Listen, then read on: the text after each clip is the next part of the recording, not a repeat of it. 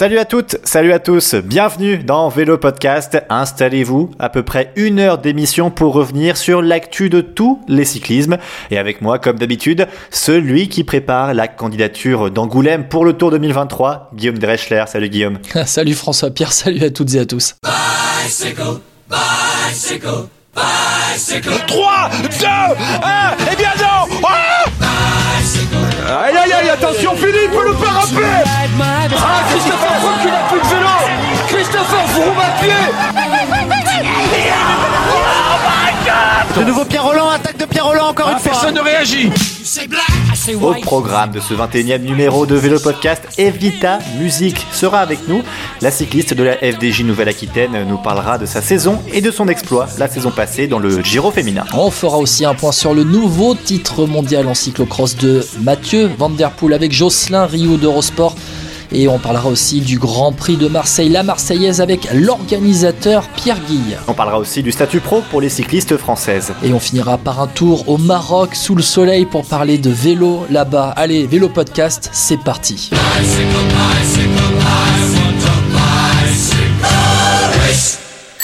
On commence le 21e vélo podcast avec une course, enfin une course après la coupure hivernale. Le Grand Prix cycliste de Marseille, la Marseillaise, a été remporté dimanche par Aurélien Paré-Peintre d'AG2R la Citroën.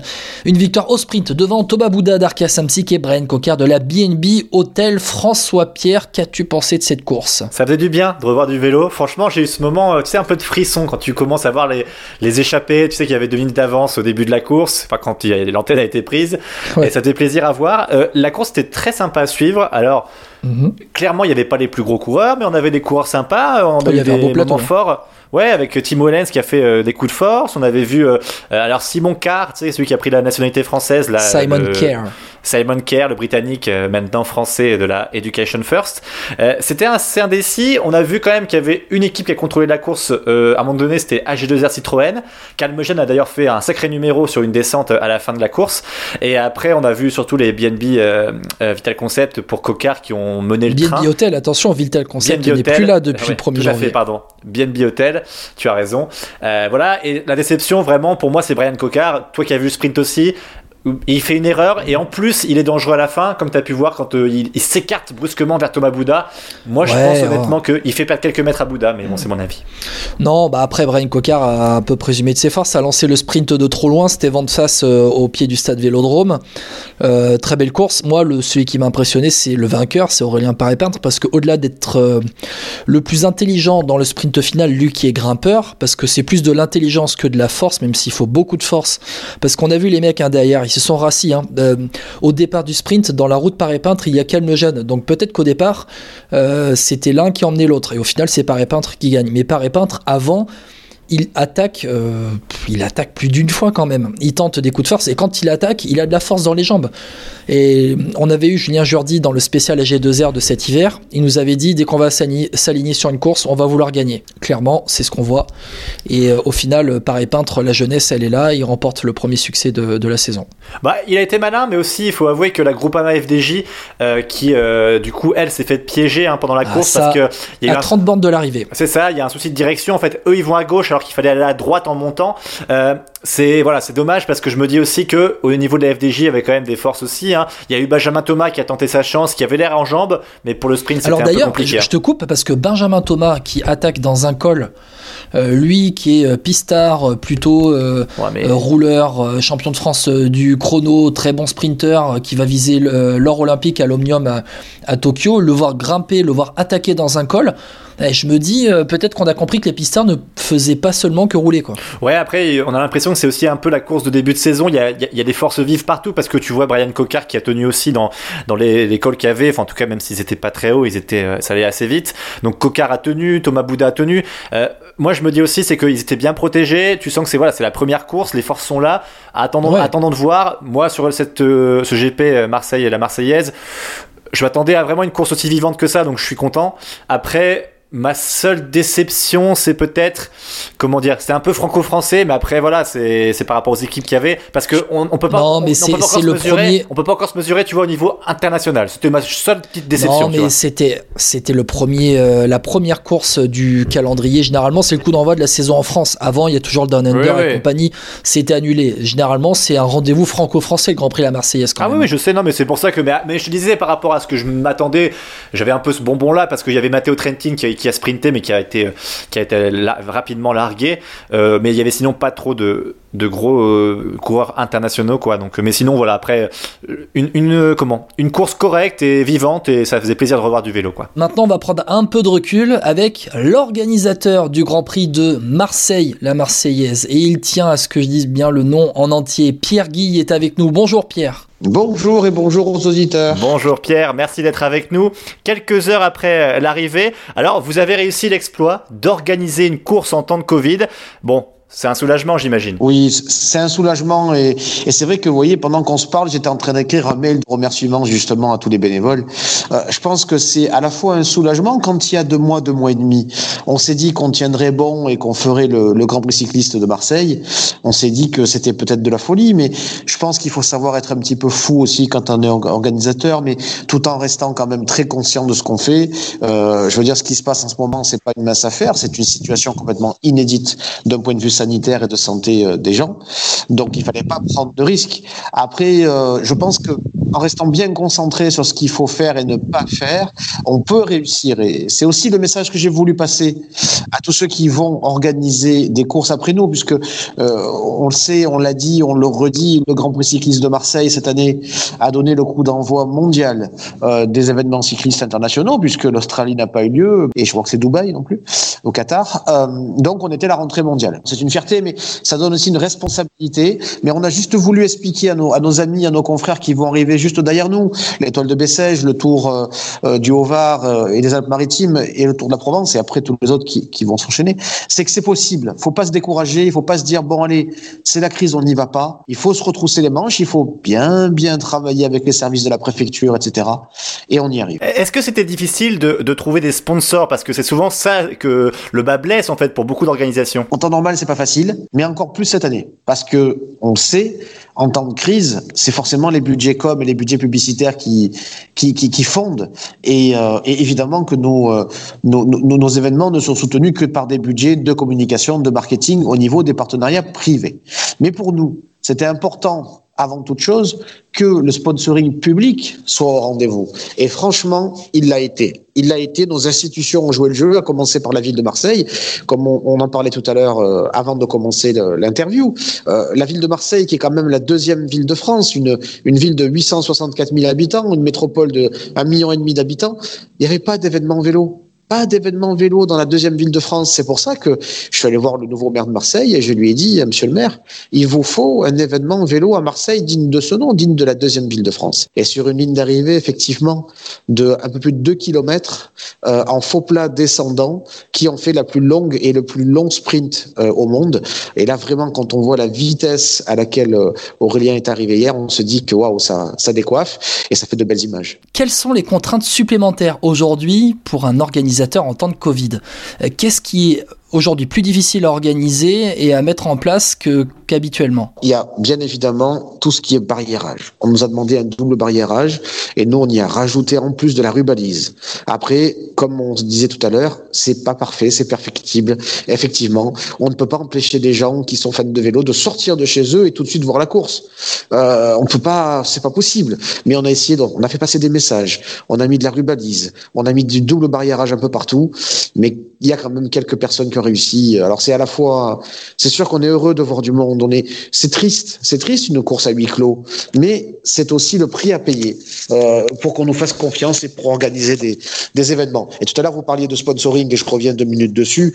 Nous on n'avait pas d'image parce qu'on n'avait pas la télé en direct. On était une course qui avait historiquement beaucoup de public, beaucoup de public et très peu de télé puisque nous avions un petit résumé de 26 minutes mais sans hélico, sans rien, en moto embarqué sur Eurosport France. Ça ne suffisait pas. J'ai sentant arriver la course à huis clos, je suis allé discuter avec France Télévisions, j'ai discuté aussi avec euh, la production du Tour de France, euh, Euromédia, et euh, on a eu euh, un petit peu en exclusivité euh, l'hélicoptère, l'avion, le réalisateur, le producteur, les motos du Tour de France, pour pouvoir faire avec nous des images, comme vous dites, qui étaient absolument mais magnifiques. Je revois cette image de la route des crêtes de Cassis, le peloton qui monte avec le bleu de derrière, c'est absolument magique. Vous savez, je parle à des passionnés de vélo, je pense qu'on aime tous, évidemment, plus que tout le vélo, mais euh, si les gens, et si le Tour de France est aussi populaire, c'est pas que pour le vélo, c'est aussi pour les images qu'on nous donne de notre pays. Et là, franchement, euh, quand je vois les images qu'on a développées hier sur Eurosport Monde, 59 pays, et sur France 3, je me dis vraiment qu'on a, on a gagné. D'ailleurs, juste en passant, parce que du coup, je regardais la course hier sur Eurosport. euh, bon, ça, nous rappelait un peu l'année l'année euh, 2000, 2002, quoi, parce qu'avec l'hélico, avec un peu de rose, il avait pas trop fait le blanc. C'était des images un peu particulières. Heureusement, il y avait les images de moto qui étaient vraiment très claires et très jolies. Mais c'était voilà, c'était pour l'anecdote parce que ça a fait beaucoup réagir sur les réseaux sociaux cette image un peu rosâtre parce que le blanc n'avait pas été fait avec la caméra. Tout Voilà. à fait. Je- ne manquerai pas de le souligner euh, aux copains avec qui je dois faire un débrief. Et je cette anomalie. Maintenant, c'est possible parce qu'à Marseille, on aime bien voir la vie en rose. Mais, euh, mais effectivement, voilà, des petits soucis. Mais bon, après, je vais vous dire, quand on part d'aussi loin, encore une fois, c'était, si vous saviez le nombre de, de bâtons qu'on peut avoir pour organiser une course de vélo. Et qui plus est, je vous le redis, qui part de Marseille, qui arrive à Marseille. Vous savez, les Marseillais, et je suis Marseillais, c'est pas les plus disciplinés en voiture. Et on a eu un autre phénomène qui est resté complètement inaperçu à la télé. Et je vais vous dire une petite anecdote qu'on n'a pas trop partagée. La route des crêtes le matin de la course a été fermée par la gendarmerie parce qu'il y avait des rafales de vent et parce qu'ils voulaient pas avoir du public. On l'a appris exactement 47 minutes avant le passage avec le peloton que la route des crêtes avait été fermée. Le préfet a appelé le maire pour ouvrir en catastrophe la barrière, laisser passer tout le monde et refermer la barrière après. Je sais pas si vous imaginez Et là, quand on est organisateur, on a des mots de tête? Non, des mots de tête, non, évanouissement, oui. J'ai dû appeler, euh, ben, je vous dis la vérité, c'est le maire de Marseille qui était intervenu auprès du préfet en disant, et moi qui ai eu le préfet en disant, mais attendez, il faut, euh, on peut pas rester comme ça. Donc, euh, ils nous ont ouvert et merci à tous et franchement, merci à la réactivité des forces de police, du préfet, de la gendarmerie. On a 22 motos de gendarmes avec nous sur le Grand Prix de Marseille. Ils ont été exceptionnels. Pierre, euh, vous êtes avec nous donc pour nous parler de ce Grand Prix euh, de Marseille, la Marseillaise. Ça a donné le coup d'envoi de la saison de vélo euh, 2021. Normalement, ça, le coup d'envoi est plutôt en Océanie ou en Amérique du Sud. On a vu l'annulation de certaines courses, notamment World Tour, Tour Down Under. Euh, Est-ce que vous avez eu plus de demandes d'équipes pour l'édition de cette année? Oui, bien sûr. Maintenant, on reste quand même assez fidèle. Euh, vous savez, c'est pas parce qu'on était euh, les premiers et qu'on est un petit peu plus beau qu'on va faire des infidélités à ceux qui nous font confiance depuis des années. On essaie vraiment de rester euh, où on avait euh, 17 équipes dont 8 World Tour. C'est quand même un mix assez euh, assez intéressant. Maintenant, effectivement, je pense que euh, L'exposition qu'on a eue hier va continuer à nous faire monter en puissance et je vais, euh, je vais moi- moi-même me rapprocher des plus grandes équipes pour les avoir euh, avec nous l'année prochaine. Je pense que on n'a pas fini d'entendre parler du Tour là, de Marseille. Est-ce que c'est grâce au Covid du coup que vous avez eu cette exposition-là et aussi euh, plus de plus de coureurs? Honnêtement, c'est aussi grâce à notre mobilisation parce que euh, j'ai succédé à un président qui a créé le, le Grand Prix, qui est une personne absolument extra extra parce qu'elle bosse encore avec moi, c'est mon conseiller aujourd'hui, Monsieur Villalonga, Roland Villalonga, qui est très connu, qui était aussi une des meilleurs amis de Roland Fangil, l'emblématique euh, président de Bessèges, qui nous a quitté Roland, qui est un ami, et, je serai à Bessèges aussi pour honorer sa mémoire la semaine prochaine. Mais euh, parce qu'on travaille beaucoup avec Bessèges, nous, c'est nos, nos cousins, c'est des amis. Euh, mais c'est vrai que c'est pas, c'est une ancienne génération qui n'est pas encore au fait, enfin, qui n'est plus au fait en tout cas des nouvelles technologies. Je- je- J'en veux pour preuve. Nous, on a depuis quelque temps travaillé avec une agence de marketing sportif qui est spécialisée dans le vélo, dont la directrice est une ancienne cycliste pro qui s'appelle Pure Moment et qui a fait tout ce qui est Instagram, Facebook, Twitter avec nous. Et c'était des dizaines de milliers d'interactions en direct euh, sur le Facebook Live, euh, sur Twitter, sur Insta. Ça a cartonné. La bataille, elle se joue là aujourd'hui ici, malheureusement.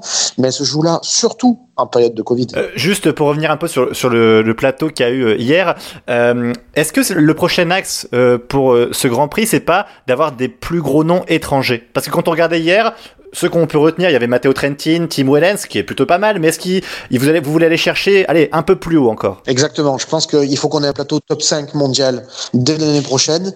Après, enfin, je, vous savez que je veux pas, mais on parle à des passionnés, mais enfin, Boissonhagen ou Philippe Gilbert, c'est quand même, oui. c'est pas des cadets. Et là, on pense plus à des Julien Lafilippe, par exemple. Oui, bien sûr. Ben, oui. Après, attention, le fait d'être les premiers de cordée. Alors, je dis le mot premier de cordée parce que la veille de la course, j'ai reçu un très gentil message de Christian Prudhomme qui me dit euh, bonjour Pierre, c'est Christian Prudhomme. Bon, on se connaît comme ça. Juste vous donner un message pour tous vos bénévoles. vous êtes les premiers de cordée de la saison mondiale. Tout le monde vous regarde. Donc, bon courage à vous. C'est vrai que quand on est organisateur d'événements euh, et qu'on reçoit un message comme ça de Christian Prudhomme, ça fait très plaisir, mais ça met aussi une grosse pression. Sauf que cette date, tout début, début, début, il faut aussi que les coureurs soient prêts. Et c'est pas évident. Je pense à, Benoît Cosnefroy, qui est un coureur que j'aime beaucoup, qui a gagné l'année dernière chez nous. Ben, il n'était pas prêt. Il était pas prêt. Bon, il s'était blessé, mais il n'était pas prêt. Et c'est pas évident. Je crois que Julien, il va faire sa rentrée sur le Tour La Provence, si je dis pas de bêtises. C'est vrai que il faut que les coureurs soient prêts euh, fin janvier. C'est pas évident. Mais, euh, mais effectivement, je pense qu'on va commencer à aller chercher du top 5 dès l'année prochaine. Et c'est tout ce qu'on souhaite. Merci Pierre Guy d'avoir été avec nous. Pierre Guy, organisateur du Grand Prix cycliste Marseille, la Marseillaise. Allez, merci. Et il y a un coureur qui n'était pas au Grand Prix Marseille, la Marseillaise, c'est évidemment Tom Dumoulin. Euh, Tom Dumoulin, le néerlandais, qui a annoncé euh, il y a quelques jours qu'il arrêtait temporairement le cyclisme. Bon, on va dire que je n'aime pas Tom Dumoulin, vous le savez tous, auditeur de Vélo Podcast, mais malgré tout, c'est quand même un peu triste puisque dans ce qui se passe, on a l'impression que c'est une petite dépression qui nous a fait Tom Dumoulin. Rappel des faits. Après, enfin, pendant le camp d'entraînement en Espagne de la Jumbo Visma, Tom Dumoulin demande à rencontrer euh, ses responsables, le manager général de Jumbo Visma, Richard Plug. Euh, on a aussi euh, l'entraîneur et le médecin de l'équipe qui, qui voient Tom Dumoulin. Et alors, ce qui se passe, alors c'est le manager qui raconte, hein, il dit qu'au début de la conversation, on pouvait sentir un peu de doute, mais le message était clair, il ne voulait plus faire de vélo de cette façon. Euh, Tom Dumoulin n'était pas heureux, tout simplement, donc il est parti euh, du camp d'entraînement en Espagne.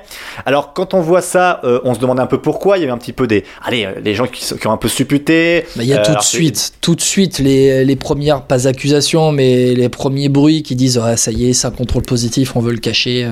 Exactement. A priori, en tout cas, c'est pas ça, au jour d'aujourd'hui en tout cas, mais on est sur une dépression, en tout cas un mal-être certain. Euh, donc il rentre chez lui, il va arrêter pendant quelques temps, on ne sait pas non plus. Et d'ailleurs, le manager général de la Jumbo Visma a dit qu'il espère que Tom Dumoulin aura à nouveau ce feu sacré, mais le précédent et c'est ce qui inquiète aussi peut-être ceux qui aiment le vélo et qui aiment la Jumbo Visma, c'est Marcel Kittel qui avait aussi arrêté comme ça un peu subitement parce qu'il avait fait une dépression ah et lui il avait arrêté sa carrière définitivement. Sachant que Dumoulin, pour refaire bref, il a 30 ans, donc il est pas tout jeune et il avait déjà arrêté un petit moment après sa blessure au genou il y a donc 3 ans cela.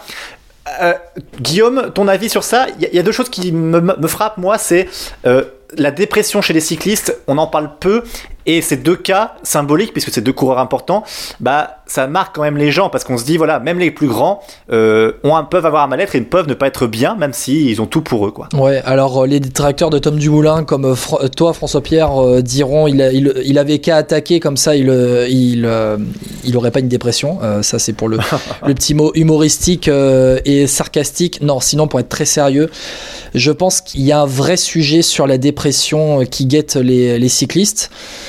Ça a un peu été évoqué euh, l'année dernière en 2020 avec le Covid et je pense que la période qu'on vient de traverser, la période où on, là où on y est toujours, cette période de Covid, pèse beaucoup sur les cyclistes. Là, Tom Dumoulin, c'est une figure euh, connue euh, dans le monde du vélo. Mais à mon avis, ce n'est pas un cas isolé, très loin de là. Je pense qu'il va falloir se tourner très rapidement et s'intéresser très rapidement à ce sujet. Euh, parce que Tom Dumoulin, voilà, c'est un mec qui est connu, tu l'as dit, tu as parlé de Marcel Kittel. Et Marcel Kittel aujourd'hui est très heureux en dehors des courses de vélo. Voilà. Euh, et aussi, quand on veut faire du cyclisme, on veut faire du cyclisme avec du public. Euh, aujourd'hui, faire des courses à huis clos. Alors, ok, c'est provisoire, mais ça ne plaît à personne.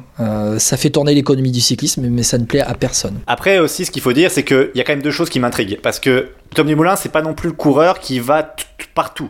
C'est-à-dire, je m'explique, il peut y avoir aussi cette forme de dépression à se dire, je vois jamais ma famille, je suis très loin à chaque fois de chez moi. Euh, ça, on peut comprendre pour certains coureurs, mais Tom Dumoulin, il a couru quasiment que, je crois, 16 jours avant un grand tour.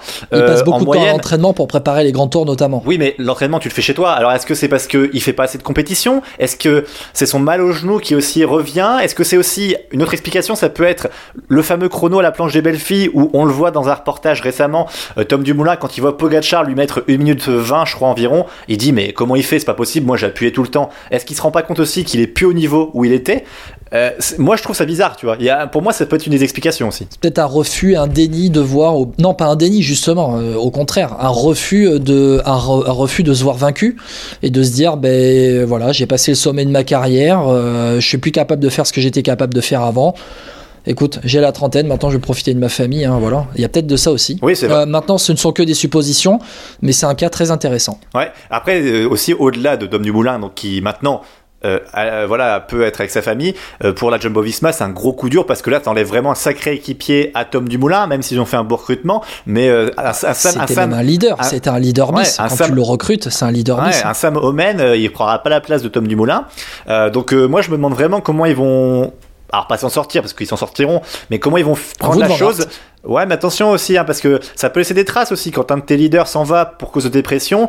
Je sais pas si ça met une super ambiance dans la Jumbo Visma. hein. Enfin, en tout cas, moi je trouve que ça peut être, euh, ça peut te pourrir une saison en tout cas. Après, les mecs sont des professionnels et Ah oui. euh, les businessmen vont te dire ils sont payés pour rouler et Oui, mais- euh, ensuite les problèmes on verra après. C'est plus que ça, c'est du, il y a plus que du business. C'est plutôt, tu vois, quand t'es cycliste, je pense, il y a un peu ce côté familial aussi. C'est quand même un membre de la famille, entre guillemets, du moulin, quelqu'un que, Bien avec sûr, qui tu cours, avec qui t'as eu des Il n'était résultats. pas là depuis très longtemps. hein, Non, non, attention. non, non, mais avec qui t'as eu des résultats quand même. Enfin, ça- tout ça joue quand même. Alors après, Wout van Aert, il peut prendre sa place. Omen peut se révéler aussi. Il y a d'autres coureurs la Jumbo qui peuvent prendre la place. Hein. Georges Bennett aussi, par exemple.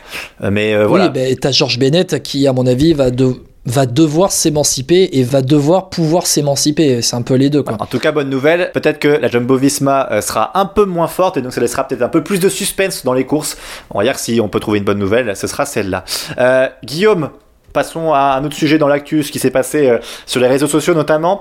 Euh, vous avez peut-être pu le voir, l'entendre plutôt. C'est une chanson euh, d'un ami de Vélo Podcast, alors, un copain même, c'est Justin Nadeau sur Twitter qui fait des maillots. Je sais pas si tu vois un peu qui c'est Guillaume. Oh oui, oh oui, oh, je on le connaît bien. On le connaît bien. Justin Nadeau qui donc d'habitude refait des maillots de cyclistes.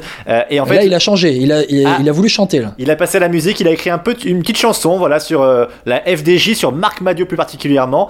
Marc Madiot l'a entendu, hein, et en plus même Justin a été interrogé par West France. Enfin, ça y est, tu vois, il fait la presse nationale, tu vois. Il, Oh, il, peut, oh, il peut plus. C'est une star il- depuis qu'il passe dans Vélo Podcast. De toute façon, il peut plus venir pour nous, tu vois. Mais voilà, donc on va vous passer un petit extrait. trop cher. Et euh, voilà, n'hésitez pas à aller voir sur sa page Twitter euh, Justin Nadeau pour écouter la chanson. Allez, on vous en passe un extrait euh, tout de suite. Que moi tu comme Adio, que moi tu comme Adio.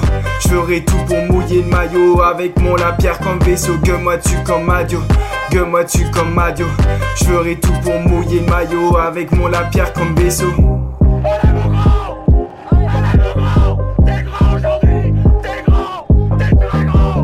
Vous avez certainement vu ce week-end euh, du cyclocross sur une plage belge avec en fond la magnifique mer du Nord. C'était les championnats de monde de cyclocross. Comme dans un film. Et pour en parler avec nous, on accueille Jocelyn Rioux, journaliste chez Eurosport, un ami de Vélo Podcast. Salut Jocelyn. Salut les gars. Salut Jocelyn. Bon, on rappelle quand même pour ceux qui n'auraient pas suivi ou qui débarqueraient maintenant, c'est Mathieu Van Der Poel, le néerlandais qui, a- qui est le nouveau champion du monde. Il a battu Wout van Aert euh, de 37 secondes.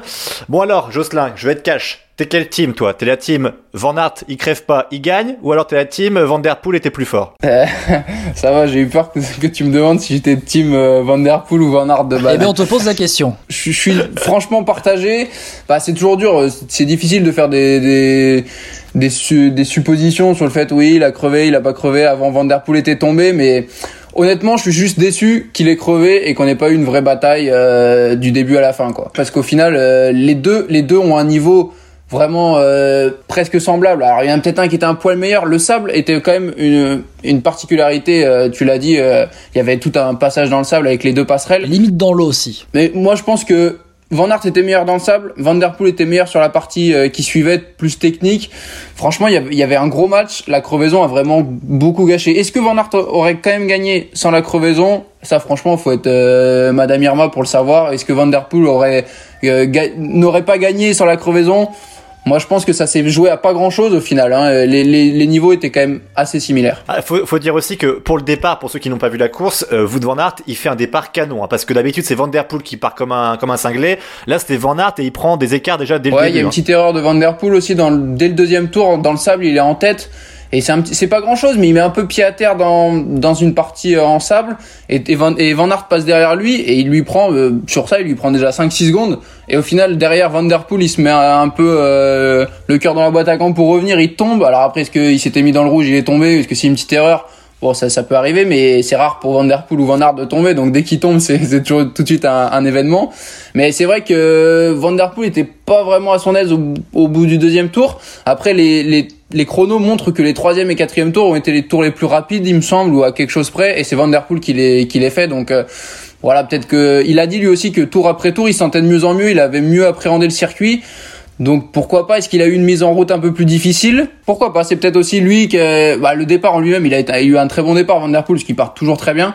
Mais après, ouais, c'est vrai que le, la fin du premier tour et le deuxième tour ont été un peu moins bons du côté de Van Der Poel. Euh, hormis les deux monstres hein, bon, qui euh, ont resté donc les deux premières places, est-ce qu'il y a un coureur qui t'a marqué? Tounard se termine troisième, Tom Pitcock quatrième. Peut-être un poil déçu. euh, je pense qu'il est à son niveau, mais c'est, j'aime bien Pitcock, donc j'aurais été content de le voir sur le podium. Il, il, il a lui-même dit que le sable c'était vraiment une partie qui, qui lui convenait pas du tout. Quand on regarde les chronos, il y a un- une statistique qui est sortie sur Twitter. C'était assez intéressant de voir les parties euh, de plage, les parties de, du pont, etc.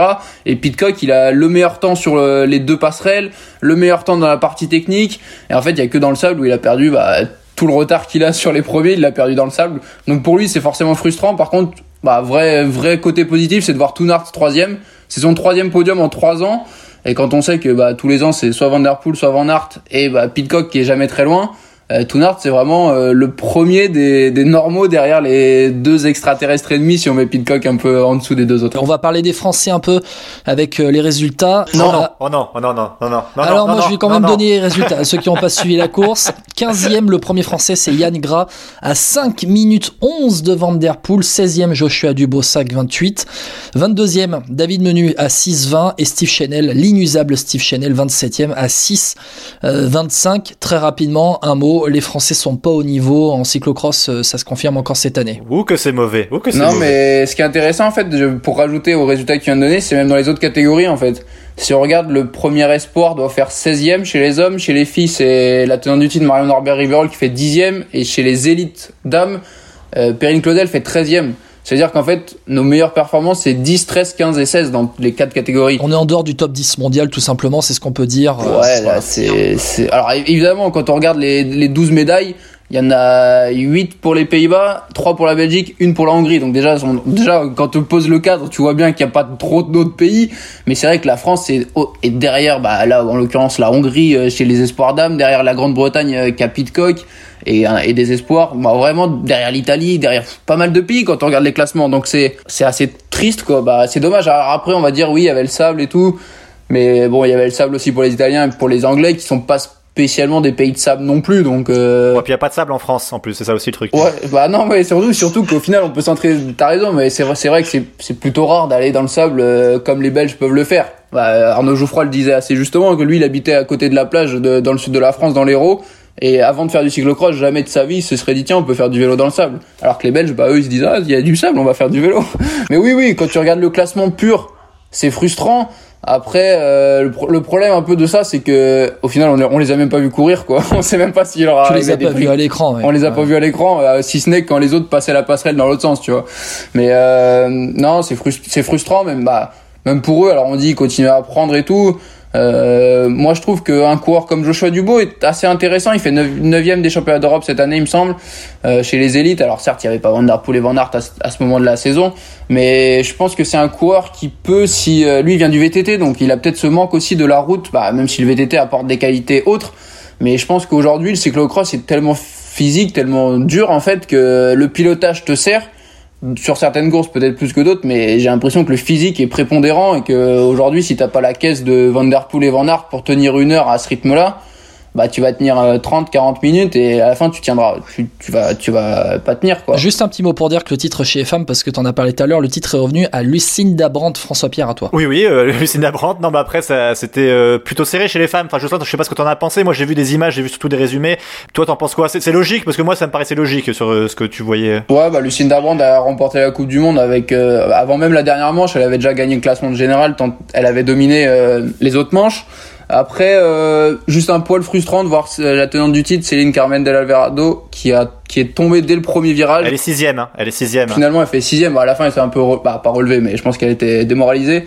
Et premier virage, elle arrive en tête blingadin, trop, trop forte de son, trop heureuse de son départ. Et là, bam, glissade. Et du coup, elle a reparti assez loin. Et ah, ça c'est dommage parce qu'en plus elle a pris un super départ qui pouvait l'assurer de se calmer un peu justement le premier virage et se dire bon bah je suis bien parti.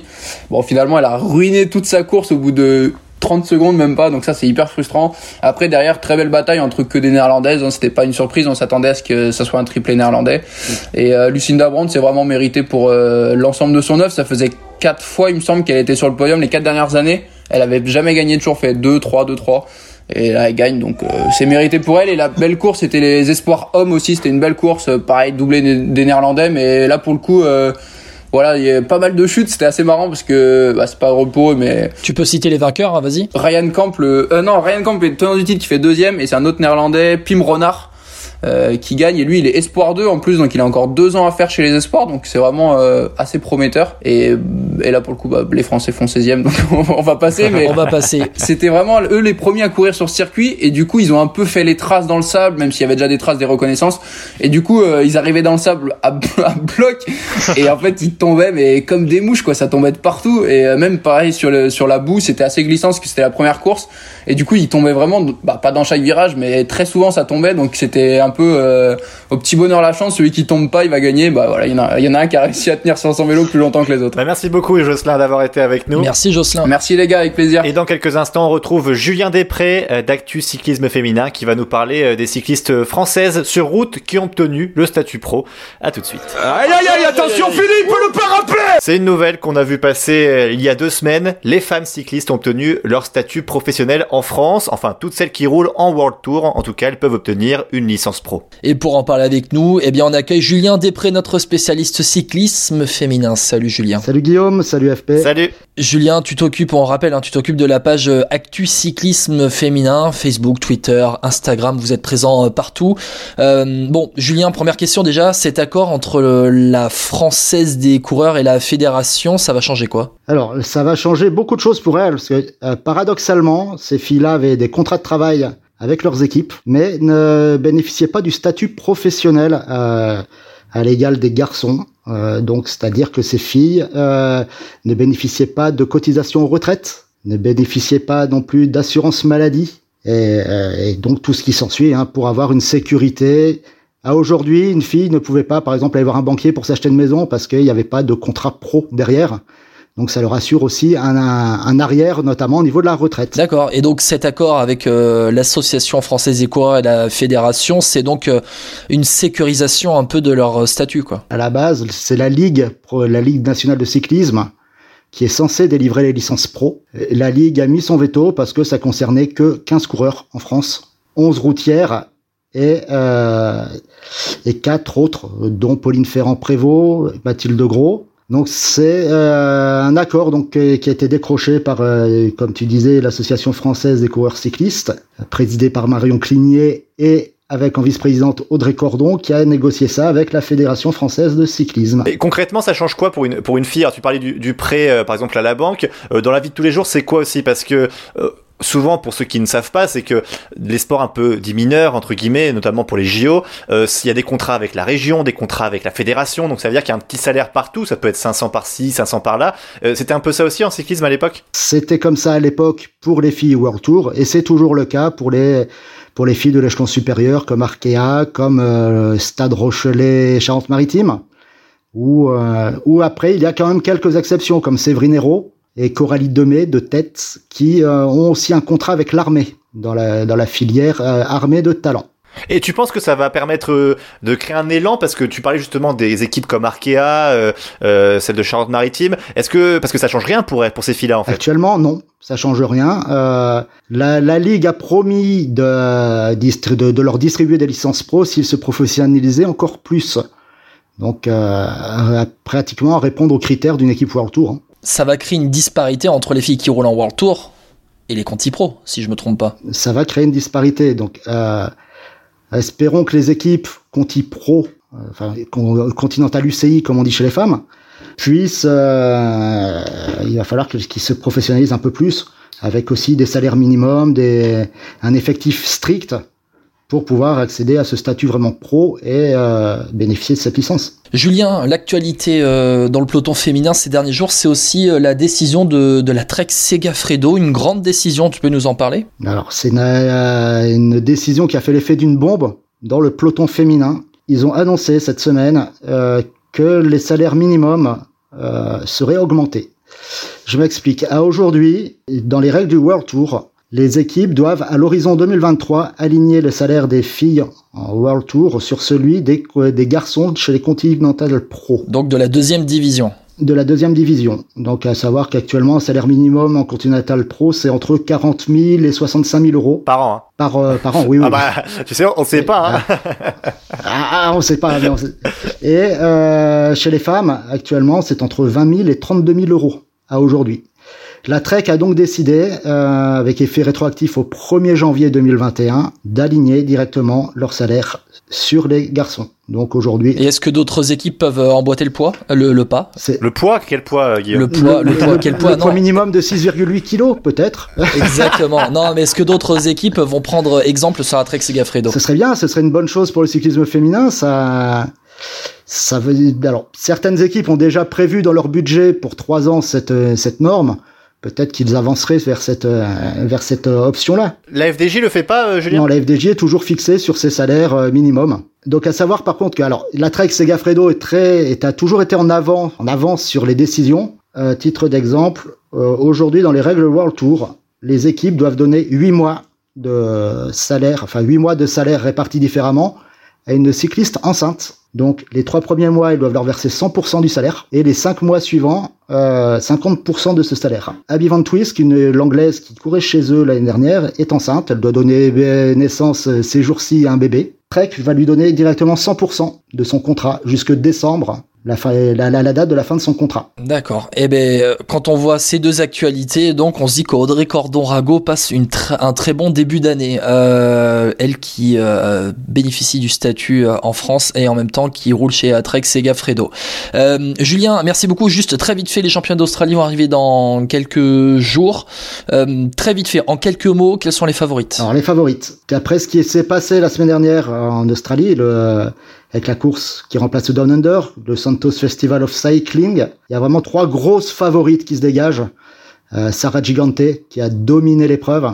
Il y a eu également Lucy Kennedy qui est pas une inconnue, qui, avait des, qui est la première, qui est là pour à, jour, à ce jour, la seule gagnante de San Sébastien chez les femmes, ce qui peut classer la, la, la, la dame. Et une grosse révélation, euh, Ruby Roseman Gannon, 22 ans, qu'il aura tenu la dragéo, la dragéo toute la semaine. Ok, et eh ben on va suivre ça. Merci beaucoup Julien d'avoir été avec nous. On te retrouve pour le quiz en fin de podcast tout à l'heure et tu vas m'affronter. Je sais déjà que François Pierre veut me faire perdre. 23 ans après Laurent Brochard, Julien Lafilippe, champion du monde Elle a remporté la dernière étape sur le Giro féminin l'an dernier. C'est la course référence en World Tour hein, chez les filles.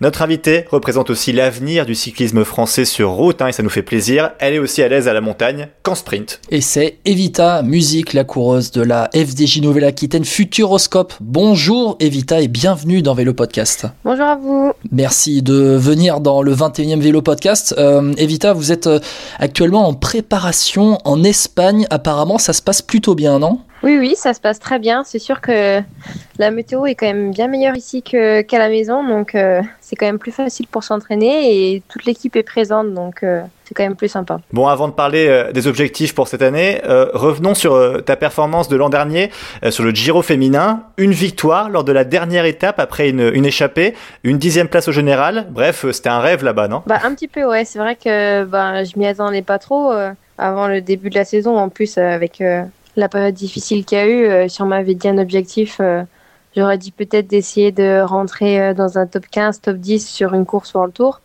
Mais euh, ouais, j'aurais jamais pensé pouvoir euh, gagner et en plus euh, faire dixième au général. C'est vrai que, que ouais, c'était un petit peu un rêve. En plus, pour la dernière étape, c'était cool. Comme ça, on a pu bien bien fêter ça aussi le soir. Comment on fait ça alors le soir? Bah, on a pu manger des pizzas hein, parce qu'on était en Italie. Puis ouais, toute l'équipe réunie dans un petit restaurant, c'était bien. Bon, faut savoir aussi que t'étais pas prévu sur ce Giro. Hein. Oui, c'est vrai que de base, bah en fait l'équipe hésitait et moi aussi parce que bah, je l'avais quand même fait l'année dernière et l'équipe sait que je, je me débrouille pas trop mal en course par étape. Après, il y avait aussi le Tour de l'Ardèche. On était un peu perplexe à voir est-ce que j'essaye d'être leader sur le Tour de l'Ardèche ou est-ce que je viens pour apprendre auprès de Cécilie. Et au final, on a été tous les deux d'accord par le fait que c'était mieux que je fasse le Giro pour prendre de l'expérience. Et donc c'est sûr qu'au final, euh, je regrette pas quoi. Heureusement qu'on a fait ce choix-là. Justement, euh, tu fais partie de la relève française. C'est quoi tes objectifs dans quelques années? C'est remporter ce Giro justement ou le futur Tour de France qui devrait avoir lieu, bon a priori euh, en 2022 l'an prochain? Bah quitte à faire, c'est vrai que ça serait quand même un grand rêve de gagner le Tour de France, une Française à la maison. Et c'est vrai que le Tour de France, c'est quand même euh, le plus beau des tours. Quoi. On va y sauver un petit peu. Et même, euh, je pense, par rapport euh, pour les autres nations, le Tour de France, c'est, ça reste le Tour de France. Quoi. Les, personnes qui connaissent pas trop trop le vélo, et quand on dit je suis cycliste, la première chose qu'ils demandent, c'est Ah, tu as fait le Tour de France? Et du coup, c'est compliqué de dire Bah non, pour l'instant, chez les filles, il n'y en a pas, on n'a qu'une course d'un jour. Et là, on va pouvoir dire oui, j'ai fait le Tour de France. Donc, c'est sûr que c'est l'objectif. Et on a l'impression d'ailleurs que hum, tu es d'une génération, je me permets de te tutoyer, hein, excuse-moi, euh, on y va. Euh, tu es d'une génération, une toute nouvelle génération en France qui arrive, avec un changement de mentalité aussi sur la place des femmes dans le vélo. Euh, toi, en tant que femme, comment tu le ressens aujourd'hui en 2021 Bah, c'est vrai que les choses évoluent vraiment énormément. Ça fait déjà maintenant 4 ans que je suis dans l'équipe, ça passe vite, même si je suis jeune. Mais c'est vrai que j'ai déjà vu l'évolution qu'il y a eu en 4 ans et je suivais quand même un peu le vélo avant. Et je pense que ouais, les personnes qui sont là depuis encore plus longtemps euh, se rendent vraiment compte des choses. Et je pense que ça, même euh, pour les personnes qui sont extérieures au vélo, il y a beaucoup plus de médiatisation, les équipes se structurent. Euh, et l'UCI met en place pas mal de choses et ça évolue vraiment dans le bon sens. Et la preuve, ils veulent faire enfin, on va dire, un Tour de France et c'est aussi un petit peu l'apothéose quoi. Alors pour ceux qui ne te connaissent pas euh, dans Vélo Podcast, hein, ceux qui ne regardent pas forcément le cyclisme féminin, euh, Evita Musique, tu es plutôt un profil euh, grimpeur, hein, on, peut le dire, même si tu sprints plutôt bien à la preuve sur cette dernière étape du Giro féminin puisque tu gagnes au sprint quoi. Bah, c'est vrai que de base, depuis que je suis petite, je me suis vraiment catégorisée dans la catégorie grimpeur, un peu puncher aussi. C'est vrai que les arrivées qui me correspondent bien, on va dire, c'est c'est en montée quoi. Même si la, la bosse est pas non plus hyper longue, mais on va dire que, ouais, quand même, profil grimpeuse. Et je me, dans ma tête, je me disais, je sprinte pas bien. Et on va dire que c'était comme ça avant. C'était un peu ouais, vraiment catégorisé. Et ça fait bientôt maintenant un an et demi que je me rends compte qu'au final, euh, j'ai quand même une petite pointe de vitesse. Peut-être pas à faire des sprints massifs, euh, bien entendu, mais qu'au final, euh, quand la course a été dure et qu'on est dans un petit groupe, j'arrive quand même à peu près à me débrouiller. Et je pense que du coup, c'est quand même une chance parce que c'est très rare d'arriver toute seule sur une course. Et je tiens à dire aussi d'ailleurs que sur ta victoire, t'as pas fait comme à la, à la Philippe à l'époque. T'as pas levé les bras trop tôt et toi, tu lèves pas les deux bras, tu lèves qu'un bras. Donc c'est pas mal aussi, tu vois. C'est la technique que Philippe aurait dû faire sur Liège ou alors euh, euh, sur la flèche, c'était quoi Brabanson, je crois qu'il gagne après où il a eu chaud. Euh, donc exactement. J'y ai pensé. C'est vrai. Déjà l'année dernière aussi sur le Giro chez les filles, c'est arrivé.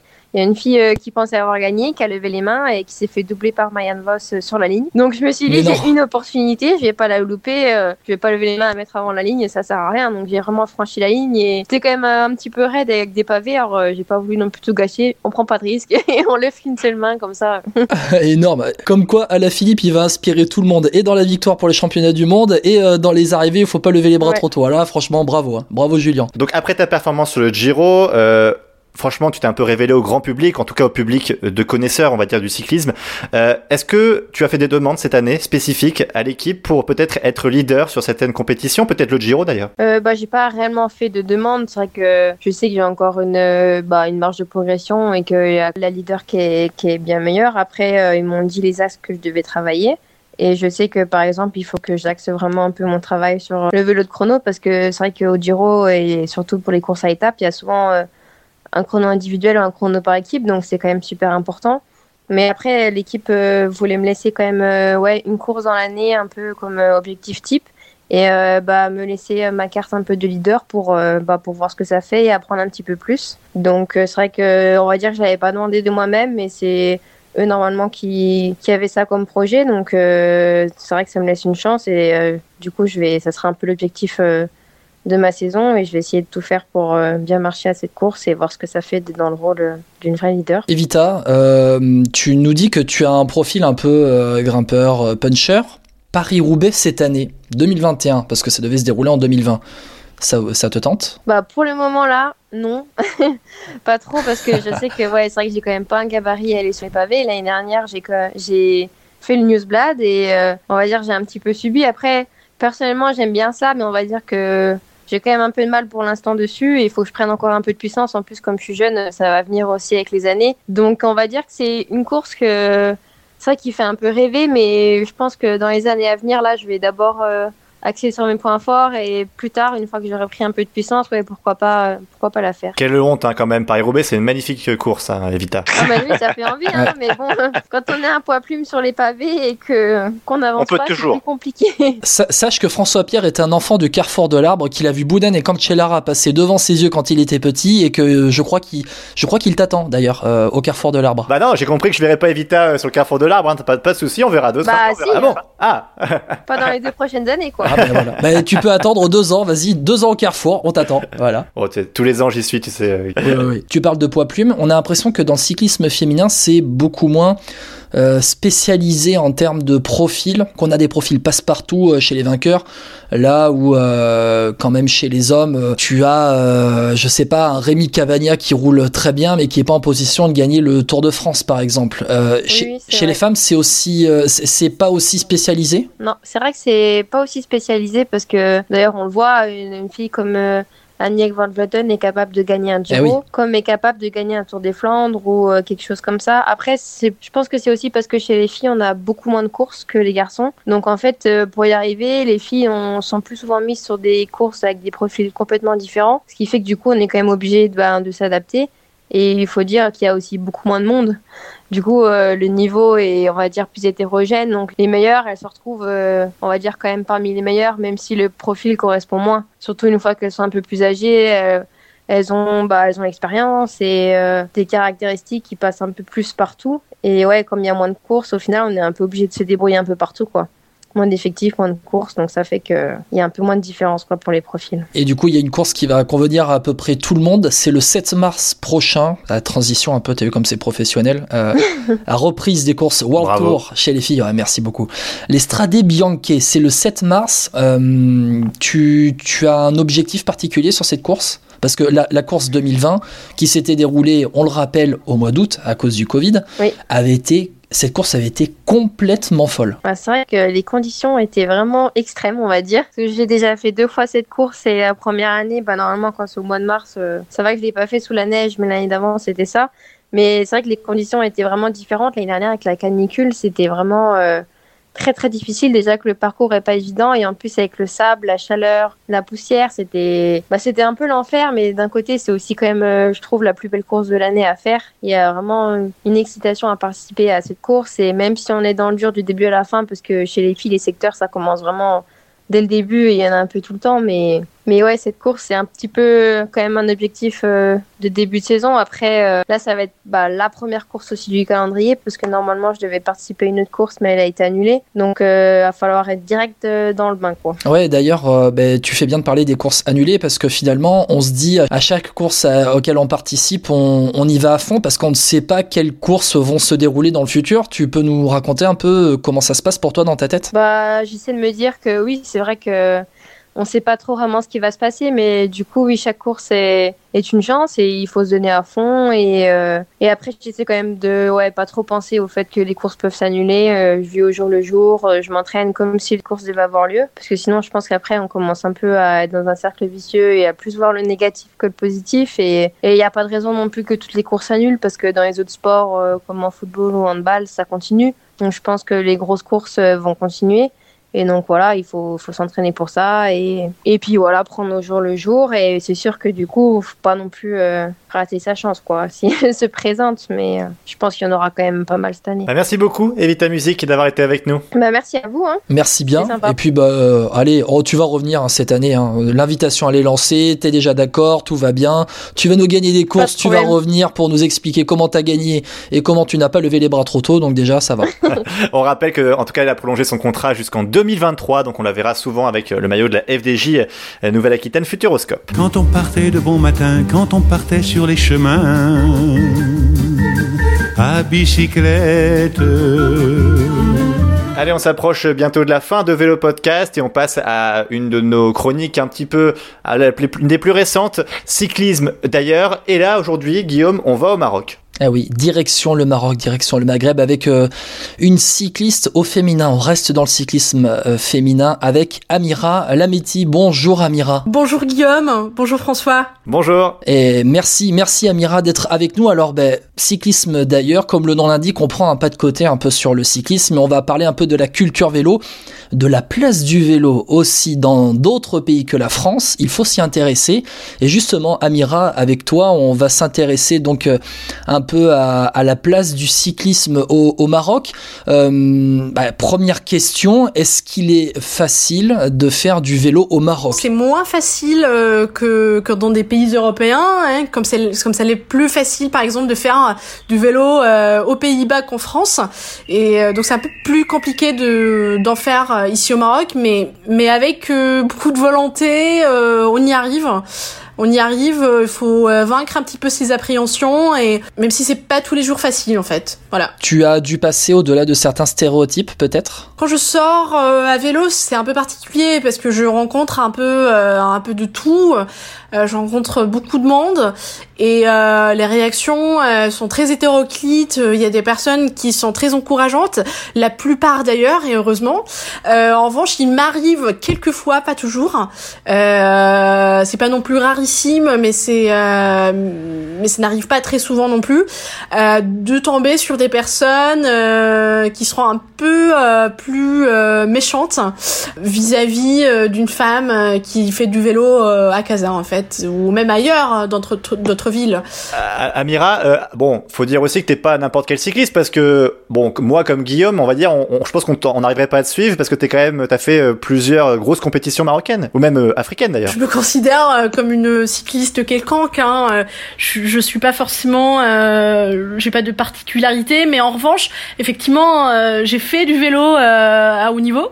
Euh, j'ai fait de la compétition euh, au Maroc, euh, il y a l'international, mais quand, je dis à l'international, ça reste un petit peu timide. Hein. C'était à l'échelle africaine, c'était pas à l'échelle mondiale. C'était avec des, des, cyclistes africaines et je me rappelle justement, j'avais roulé, j'avais eu l'occasion de, de, faire une compétition avec Ashley Moulman. Je sais pas si vous la connaissez.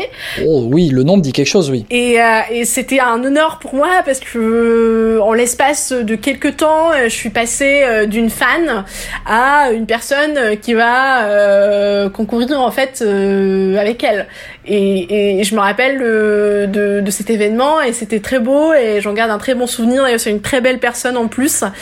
Et, donc oui, j'ai un petit peu côtoyé le monde professionnel et j'en suis très très heureuse. Intéressons-nous un petit peu aussi au, au, cyclisme au Maroc, tout simplement pour les personnes bah, comme toi et moi, Guillaume par exemple. Le profil, c'est plus quoi? Plus du plat? Il y a de la montagne? Et toi, qu'est-ce que tu préfères faire euh, là-bas? Bah, En fait, il y a vraiment de tout. Euh, par contre, il faudra se déplacer, à mon avis. Euh, enfin, moi qui habite à Casa, si j'ai envie de, de, de, rouler un peu, mais d'avoir plus de dénivelé, de grimper un peu, enfin, ce serait probablement préférable d'aller dans des régions montagneuses, comme le l'Atlas vers Marrakech ou Ifrane si on veut aussi euh, avoir euh, plus d'altitude et donc euh, travailler un peu plus son hématocrite avant des compétitions. Donc il m'arrive en fait de faire des stages d'une semaine ou deux, que ce soit à Ifrane ou Marrakech. Ce sont les, les deux destinations en fait que je préfère et où je me rends le plus, et c'est des villes euh, que j'apprécie particulièrement. Est-ce qu'il y a beaucoup de passionnés de vélo euh, là-bas? Est-ce que le vélo c'est quand même euh, quelque chose d'important ou ça reste vraiment un sport dit mineur, un peu comme les, jeux, les sports qu'on connaît aux Jeux Olympiques en France? C'est certainement pas aussi populaire que le football le foot est vraiment très très populaire au Maroc, euh, comme ça l'est un peu partout dans le monde, sauf aux États-Unis. Hein. Mais euh, mais le vélo en fait a une place aussi euh, qui est très euh, qui est très grande. C'est pas palpable assez facilement. Il faut se mettre un petit peu dans le bain et quand on se met à faire du vélo, ben, en fait on croise plus de cyclistes et on se dit ah mais tiens certes je suis dans un pays d'Afrique du Nord et on a l'impression que ben en Afrique du Nord on croisera pas de cyclistes. Eh bien si et euh, vraiment de tout horizon, de tout milieu sociaux. Euh, euh, certains ont des vélos à plus de 15 000 euros, d'autres ont des vélos euh, euh, bah, des années 80 qu'ils entretiennent comme ils peuvent et ils roulent quand même. En revanche, il n'y a pas beaucoup de cyclistes femmes. Euh, donc, euh, je pense que si on faisait une comparaison entre la France et le Maroc, il y a plus de licenciés femmes que de licenciés euh, femmes au Maroc en fait, Euh, parce que chez nous c'est vraiment très très faible. Euh, c'est, euh, je, je, je connais pas les chiffres exacts malheureusement, je peux pas m'avancer. Mais il y a, mais il y a beaucoup beaucoup moins de femmes cyclistes en tout cas. Aujourd'hui, pour faire du vélo euh, au Maroc, est-ce que par exemple il y a des pistes cyclables Il y a des routes de, de bonne qualité, là où en France, nous, on a quand même quelque chose de très euh, varié, des pistes cyclables dans les villes, des montagnes. Euh, comment ça se passe pour faire du vélo, mais notamment en ville? Alors à Casa, euh, il y a des pistes cyclables. Euh, il y en a plus que qu'il y a qu'il y a 10 ans. Et c'est pas forcément euh, remarquable en fait euh, par tout le monde. Il y a tous les gens euh, ne regardent pas et se disent ah ouais tiens en fait euh, cet espace est une piste cyclable à la base. Et du coup c'est souvent ça sert souvent à, à deuxième position pour les voitures. Et moi-même en fait je n'emprunte pas les pistes cyclables parce que je trouve que, ça, que c'est un peu plus dangereux en fait que de se calfeutrer dans la route avec les véhicules. C'est mon ressenti personnel parce qu'en fait quand on est euh, dans une piste cyclable, euh, bah en fait les, les voitures euh, elles stationnent, elles s'arrêtent, on est dans, on risque en fait d'être aussi dans un angle mort. Et moi personnellement je préfère J'aime pas trop les pistes cyclables. Après, il y en a pas beaucoup dans la ville non plus. C'est surtout euh, au niveau des grandes artères, euh, au niveau des grands boulevards, il y a des pistes cyclables. Sinon, pour le reste, euh, non, non, il y en a pas. Et ce qu'on peut aussi reprocher parfois à Casa, c'est que c'est une ville euh, où il y a où où c'est très très dense. Qu'en fait, les, les boulevards sont pas très grands, mais c'est aussi une bonne chose en fait pour les vélos parce qu'on peut se déplacer aussi plus, beaucoup plus rapidement. Et pour cette raison, je trouve que c'est super en fait de se déplacer à vélo et c'est dommage que plein de gens ne le font pas, surtout les femmes, mais je pense que les femmes ont surtout peur euh, de se faire euh, harceler euh, dans la rue et elles préfèrent prendre euh, de ce fait euh, leur voiture parce que ça sert aussi euh, ça fait office d'armure en fait et euh, ça sert aussi à se protéger et euh, donc ouais c'est pas toujours évident en fait de prendre le vélo et de se dire ah mais tiens je vais me rendre euh, au boulot ou euh, faire les courses à vélo Bah écoute, merci beaucoup Amira d'avoir été avec nous. Merci. bah, je vous en prie, et je suis vraiment désolée, euh, François Pierre, parce que je, je t'ai appelé François tout à l'heure, alors que c'est François Pierre euh, ton prénom, et du coup, j'en suis Tu n'es désolée. ni la première ni la dernière, ne t'inquiète pas. Exactement, ton je ne t'en veux pas, il n'y a, pas de souci, aucun problème. Bon, bah on arrête Bah non, c'est pas fini. Allez, on termine euh, ce vélo podcast avec évidemment le quiz. Guillaume, cette fois-ci c'est toi qui t'y colle. Tu vas affronter, allez, un nouveau membre de vélo podcast, Julien Després, euh, qui s'occupe de Actu Cyclisme féminin euh, sur les réseaux sociaux. Rebonjour Julien. Rebonjour. Bon, t'es prêt à affronter Guillaume? Bah écoute, euh, il paraît que c'est un concurrent sérieux. Oh, c'est plus, c'est plus, je te rassure, c'est plus sérieux que moi, ça c'est clair. Ou euh, moi j'allais dire c'est plus que c'était, mais euh, bon, euh, au choix. Bon, on va dire que sur- ce, ce sera un quiz rugby et ce serait plus simple pour lui. Quoi, en gros. C'est vrai, c'est vrai. Bon, on- c'est le premier quiz de Guillaume en 2021, donc on va pas faire trop difficile, Julien, si tu, Ah, si tu me permets. Pas de souci. On va commencer tout de suite. Donc je rappelle le concept 10 minutes, pas plus de quiz. On fait les comptes à la fin. J'ai mon petit bloc-notes. Euh, je vais vous poser des questions et vous allez devoir de me répondre. Il y aura des enchères, il y aura un petit peu tout. Et on va commencer par euh, une course dont on a parlé beaucoup dans ce podcast, le Grand Prix Marseille la Marseillaise, euh, puisque c'est comme ça qu'il faut dire aujourd'hui, qui a été remporté par Aurélien Paré-Peintre au sprint, hein, curieux. Euh, je vais vous demander euh, qui a fini dernier de la course. Alors, dernier, euh, dernier des coureurs classés. Oui, tout à fait, évidemment, 110e. On compte pas ceux qui sont perdus. Non, non, non, on compte pas ceux qui sont perdus. non, non, Ouais. non. Allez. Alors, parce qu'il y a les gars, il y a les gars qui étaient euh, hors délai, j'ai cru voir. Euh, je, je sais pas, c'est un mec de quelle équipe? Alors, c'est un coureur de l'équipe euh, Xelix Roubaix-Lille Métropole en plus. Un gars de chez moi. Bah, Uruti. Non, c'est pas lui. Euh, Centron, le luxembourgeois? Non. Allez, un, un indice, il est français. Malheureusement. Ah, Kowalski. Non, c'est pas lui. Ah, je vais faire ça. Donc c'est Pantomarchi. C'est Euh, pas Antomarchi, non, parce qu'Antomarchi, lui, est plutôt devant. C'est quand même un coureur connu. Hein. Enfin, c'est enfin, pas le plus connu euh, de, du cyclisme y français. a pas mais... un barbier? Non. Mais Barbier, non, non. non. Non, les barbiers, il y en a plus. Euh, le Croc. Non, il a, il a fait sa carrière, il a commencé à l'armée de terre, lui d'ailleurs. C'est un des coureurs qui était. Le Vasseur Oui, Jordan Levasseur, bravo Guillaume, Ah. bien joué. Jordan Je l'avais sur Manager, Bien joué. à l'armée de terre. Jordan Levasseur qui finit à 16 minutes 46 euh, de Aurélien Paré-Peintre. Euh, restons d'ailleurs sur ce Grand Prix de la Marseillaise. Euh, Il y a, alors, entre la 11e et la 15e place, nous avons 5 Français. Je vais vous demander d'en citer, de me citer les 5 si vous les avez. On va commencer avec, euh, avec toi, Julien, si tu euh, as le temps de réfléchir un petit peu sur ce Grand Prix de la Marseillaise. Entre la 11e et la 15e place, nous avons 5 Français. Qui sont-ils? Vas-y, tu n'es pas obligé de donner dans l'ordre. Galopin, On a Galopin, effectivement, 13e de chez H2R Citroën. euh, de tête, parce que j'ai pas, j'ai, pas- j'ai, j'ai pas tout vu les résultats. Euh, il y aurait pas Antomarchi qui aurait été dans le bon goût dans le pro dans ce groupe-là Non, pas Antomarchi et du coup, Guillaume, tu prends la main. Euh, j'ai pas un classement en tête. Turgis Turgis, 12e, évidemment. Turgis qui était emmené par Edvald Boassenhagen, hein, image intéressante. Euh, C'est entre la 11e et la 15e. hein. Tout à fait. Il n'y a pas du Calme-Jeanne dans le tas? Calmejane, non. Julien, tu reprends la main. euh... Calmejane fait 8e. hein, pour, pour vous dire. Ah oui, il est plus haut. Ah. Il vous manque le Top 10. 11e, le 14e et le 15e. C'est des coureurs connus. Hein.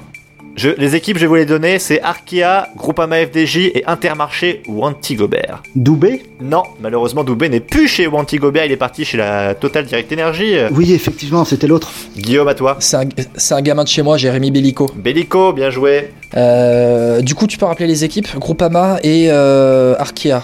Euh, Maxime Bouet Ouais, 11e, bien joué, Guillaume. 4-1. La Groupama, la Groupama, la Groupama. Euh... Il n'y en, en avait, il y en avait pas beaucoup hein, dans le peloton final. Dans le- Eh oui, eh oui. Ah. Euh, euh, si, ah, je l'ai au bout de la langue. Bon, Ah, pis. ça arrive Julien, pas à sortir. à toi, Julien. Madouas Non, non plus. Bon, Guillaume, à toi encore. Brunel Non plus, mais qu'est-ce qui. Mais oh là là, que c'est mauvais. Julien, euh... Qui avait bah, Bonnet non plus, mais ça, c'est pas possible, Oh, Guillaume. Attends, attends, Groupama FDJ, qui y avait dans la course hier Je vais vous retirer des points, les gars. hein. euh, Bon, peut-être pas à Julien, il y en a qu'un. euh, Attends, attends, attends. Ouais, je crois, euh, je crois qu'on est mauvais. Hein. Bon. je crois qu'on est mauvais Euh, dessus. Allez, hein. on arrête Ouais, là. c'était- Benjamin Thomas. Ah putain, je l'avais 14e. Oh là là. Pardon, j'ai cherché le sprinter, euh, mais euh, de, de cette fin de course, euh, oui, c'était Benjamin Thomas. Voilà. Voilà, donc euh, 14e, euh, 14e, oula, pardon, oui, 14e, et euh, 4-1 pour Guillaume contre Julien. Allez, on enchaîne avec euh, Julien. Allez, on va aller dans, dans ton domaine. Euh, tu dois me citer euh, le plus de coureurs euh, possible de la FDJ Nouvelle-Aquitaine Futuroscope. Ah, c'est quoi cette question? Alors, Mais c'est quoi cette Euh, question? T'inquiète, Guillaume, t'auras aussi la même chose. donc alors, euh, Ouais, il y a, il y a- donc il y a la, la, la picto, euh, la picto charentaise Victorie Gilman, Mhm, Maël Grostet, mhm, Jadviel, mhm, Eugénie Duval, mhm. et Vita Music, Oui, bravo, qu'on a reçu dans Vélo Podcast tout à l'heure. Clara Copponi, Bravo, Marie Lenette, bravo, Stine Borgli, bravo, Cecilia Utrup, Ludwig, évidemment. Il va te faire toute l'équipe, euh, t'as- forcément. euh, Lauren Kitchen, Ouais, Marta Cavalli. ouais, euh, oui. Oui, oui. Mais non, non, non, mais c'est- euh, c'est pour dire, je, je la voyais pas, mais en fait, euh, moi je le savais, oui, c'est l'italienne qui arrivait, la pépite. ouais, la pépite Brodime Chapman Ouais, bien vu. et Emilia Fallin. C'est parfait, ça nous fait donc 1, 2, 3, 4, 5, Ouais, 6, 7, 14, 8, 9, 15. 10, 11, 12, 13, 14, 14 à 4 pour euh, C'est un notre scandale. ami Julien. C'est un scandale. Et je un crois que les auditeurs là, sont, sont conscients et euh, ont vu que François Pierre voulait me faire perdre. Voilà. Guillaume, Guillaume, Guillaume. Tu peux Ouais. te rattraper. Tu peux Quelle te rattraper. mauvaise foi Tu peux te rattraper, Guillaume. Quel mauvais perdant Mais oui, oui, c'est souvent avec Guillaume, tu sais. Alors, Guillaume, tu es prêt Euh, bah ouais, vas-y. Tu, vas me demander demande quoi Tu vas me demander le la 10, composition le du Stade top- Rochelet Non, le top 10 complet du mondial de cyclocross. On en a parlé tout à l'heure avec Jocelyn. Une belle course. Donne-moi le top 10. Bah écoute, je- moi je vais être, je vais être 100% honnête. J'étais pas devant la course. Et je, pour des raisons, euh, pour des raisons diverses et variées, je n'ai pas, j'étais pas devant la course. Je sais que Van Der Poel a gagné. Bravo, ça fait un point.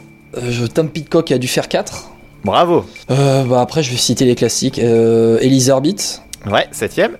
Van Tourenhout, bien vu. Sixième. Je, je n'ai pas regardé la course. Je connais que le vainqueur. Je ne connais que Pitcock quatrième. T'en Je as ne sais oublié pas un si- énorme. Bah, Je ne sais pas si Wout van Aert a terminé dans le top 10. Bah, tu le dis ou pas alors?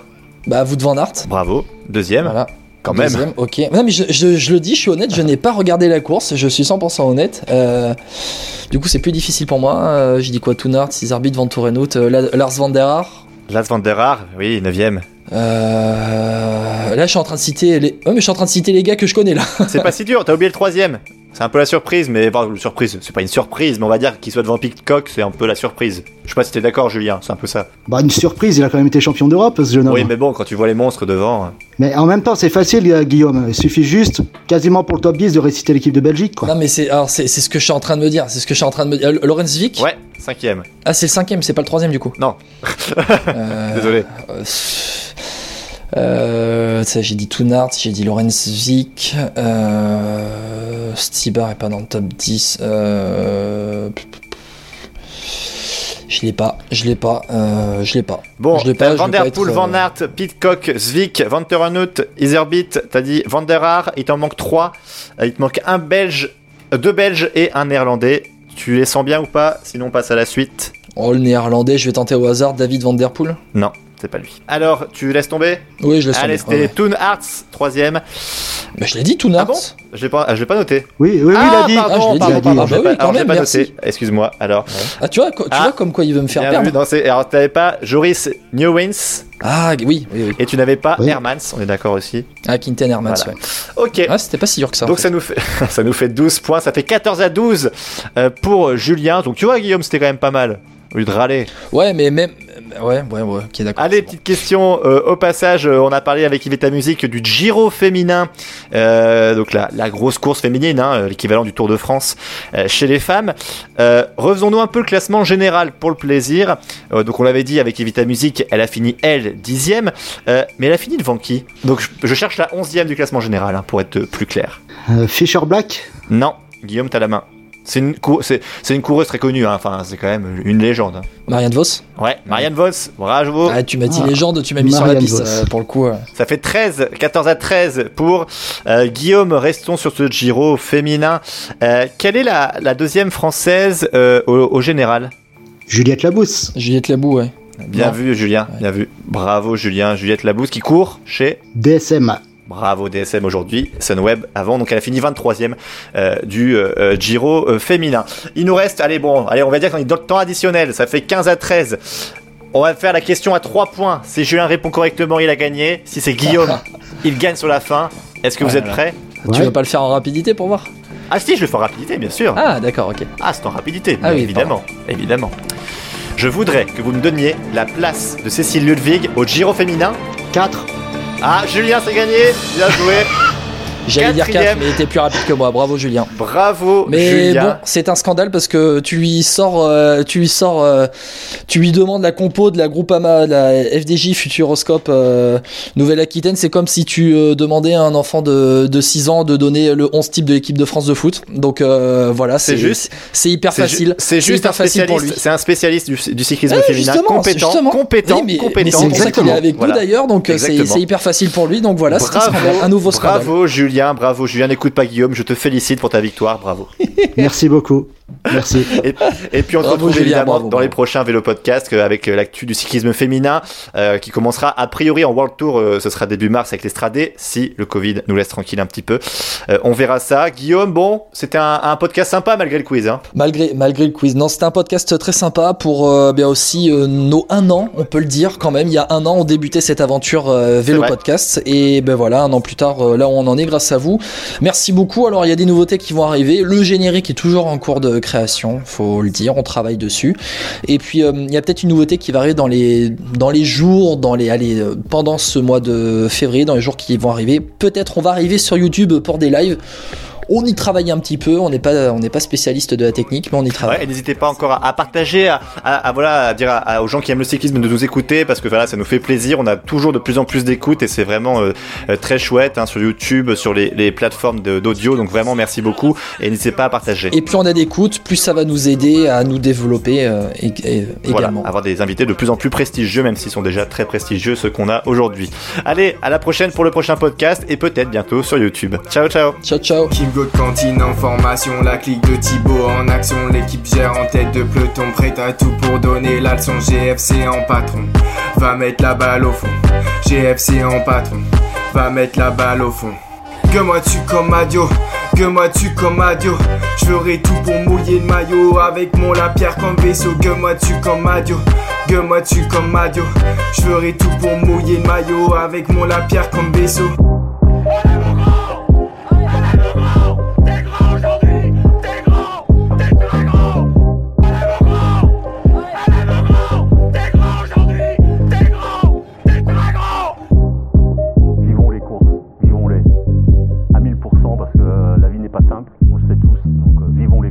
s'il y a des courses, c'est déjà une source d'espoir parce que ça veut dire qu'on n'est pas loin du bout du tunnel.